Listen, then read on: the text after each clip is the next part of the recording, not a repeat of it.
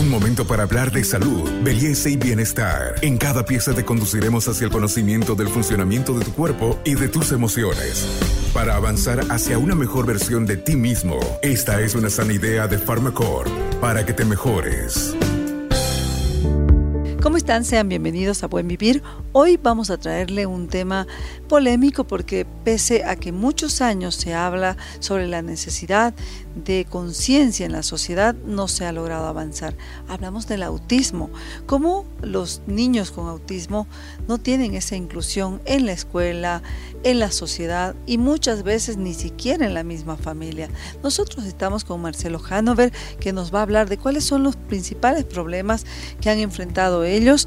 Primero él es de los de la Asociación de Padres, tiene una experiencia muy importante también en casa. Marcelo, bienvenido. Muchas gracias, muchas gracias Carmen, gracias por invitarme.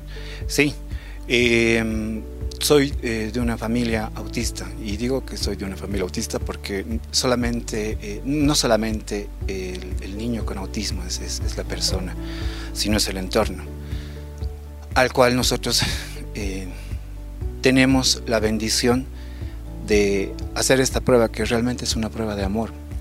Es una prueba de amor no solamente hacia nuestro hijo, en mi caso hacia nuestra hija, sino hacia nuestras parejas, hacia nuestra familia, la cual tiene que dar el amor y la paciencia para que nuestros hijos con autismo realmente salgan eh, de ese espectro y mejoren su condición de vida. Lamentablemente esta sociedad eh, es muy difícil eh, hablar eh, con respecto al autismo, porque eh, en realidad sería una discapacidad dentro de las condiciones de discapacidades psíquicas. Lamentablemente cuando en el sistema de salud, cuando te ven a la persona que tiene dos ojos, dos orejas, no está cojeando, no le falta un dedo, dicen que está bien, pero lamentablemente no lo es así. El autismo es, es una dificultad permanente de las habilidades sociales que, que tiene el sujeto. Esto significa interacción social, comunicación social, en lo que se refiere especialmente a la comunicación verbal. Marcelo, algo que nos gustaría que usted comparta, no solo por la experiencia en casa que usted nos ha señalado, sino porque dentro de la Asociación de Padres con Autismo han tenido que lidiar con esto que nosotros lo queremos plantear como miedos, aquel ¿Cuáles son los mayores miedos de los niños con autismo? Si bien ya sabemos que hay problemas de comunicación, de socialización, hay también cosas que los perturban y que nosotros no sabemos controlar como sociedad. Sí, son variables. Eh, eh, lo nosotros les llamamos crisis, ¿no? A lo que nosotros los papás, eh, no es que ya no le tenemos miedo, en un principio sí le tenemos un poco de miedo, pero no es el miedo al niño, no es el miedo a, las reacciones, porque nosotros podemos reaccionar con ellos. Eh, la, la, mayoría de los papás sienten el miedo al qué dirán. Y eso es lo que nosotros tenemos que fortalecer. Tenemos que fortalecer eso. Yo he estado años desde que detectaron a mi hija con autismo. He estado los dos primeros años tratando de explicar a las demás personas la condición de mi hija. Pero lamentablemente o, no, lamentablemente, yo he despertado, la gente tiene que despertar. No puedes estar explicándole a todo el mundo de que tu hijo es autista. Tienes que reaccionar con respecto a aquello. Entonces nosotros los papás tenemos esos miedos. Más que todo a los detonantes que, son eh, eh, los reactivos para, para, las reacciones de nuestros hijos. Por ejemplo, los ruidos fuertes, estímulos sensoriales muy fuertes, eh, sonidos, ¿no? Que, sí detonan mucho, son muy sensibles, son muy sensibles auditivamente, visualmente, entonces cualquier detonante de aquellos puede generarle una crisis. Este podcast es una sana idea de Pharmacorp.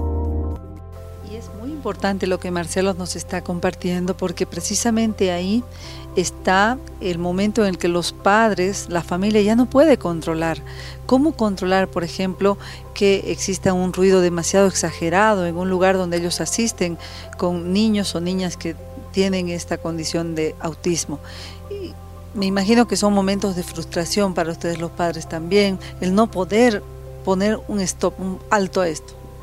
Sí, es complicado, es complicado especialmente en los espacios públicos, ¿no? acá en, nuestro medio, eh, eh, somos muy propensos a hacer demasiado ruido y a, contaminar auditivamente los espacios. Uno va por un sector comercial y le ponen sus parlantes, cada tienda le pone sus parlantes y cada canción, cada, cada tema, ¿no?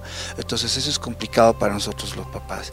Sin embargo, este, dentro de nosotros también hay eh, las eh, barreras, barreras que están dentro de de la misma sociedad, barreras físicas estamos hablando, ¿no?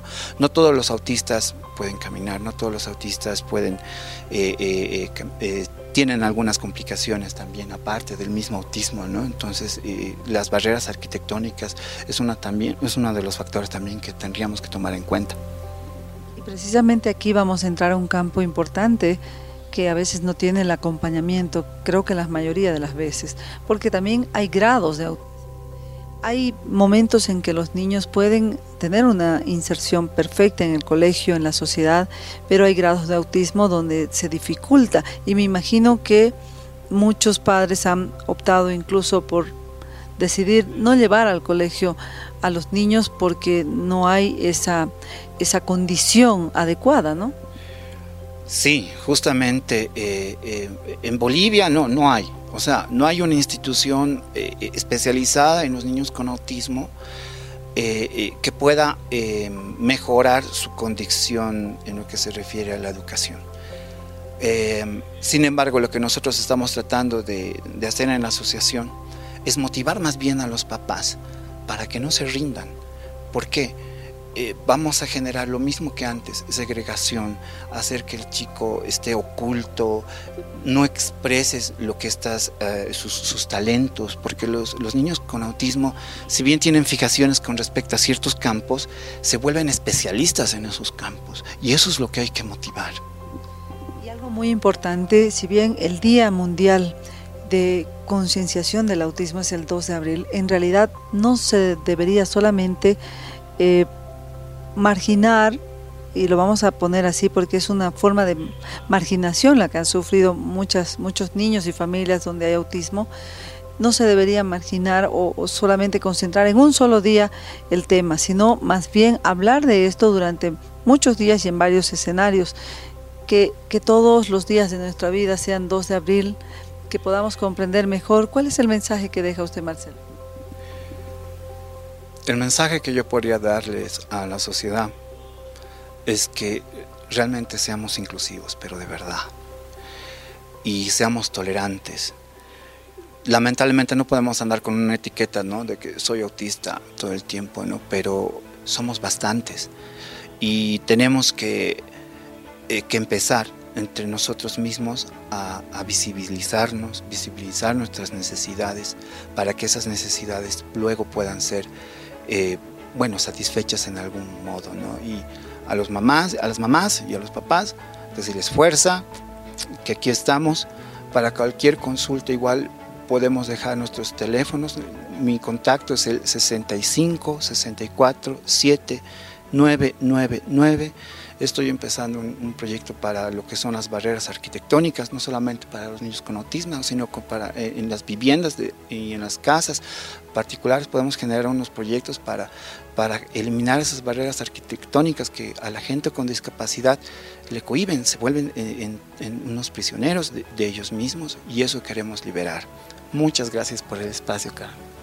Gracias Marcelo Hanover por darnos este mensaje tan lindo y además darnos también esperanza de que se está trabajando para mejorar las condiciones de nuestra sociedad, no solamente para inclusión en autismo, para inclusión en Parkinson, para inclusión en pacientes con cáncer, en todos los pacientes que necesitan nuestro amor y nuestra atención. Soy Carmen Melgar, especialista en temas de salud y con nosotros será hasta nuestro próximo podcast. Hasta aquí llegamos hoy. Síguenos en nuestras redes sociales de Facebook, Instagram y en nuestra revista digital Buen Vivir. Esta es una sana idea de Farmacor.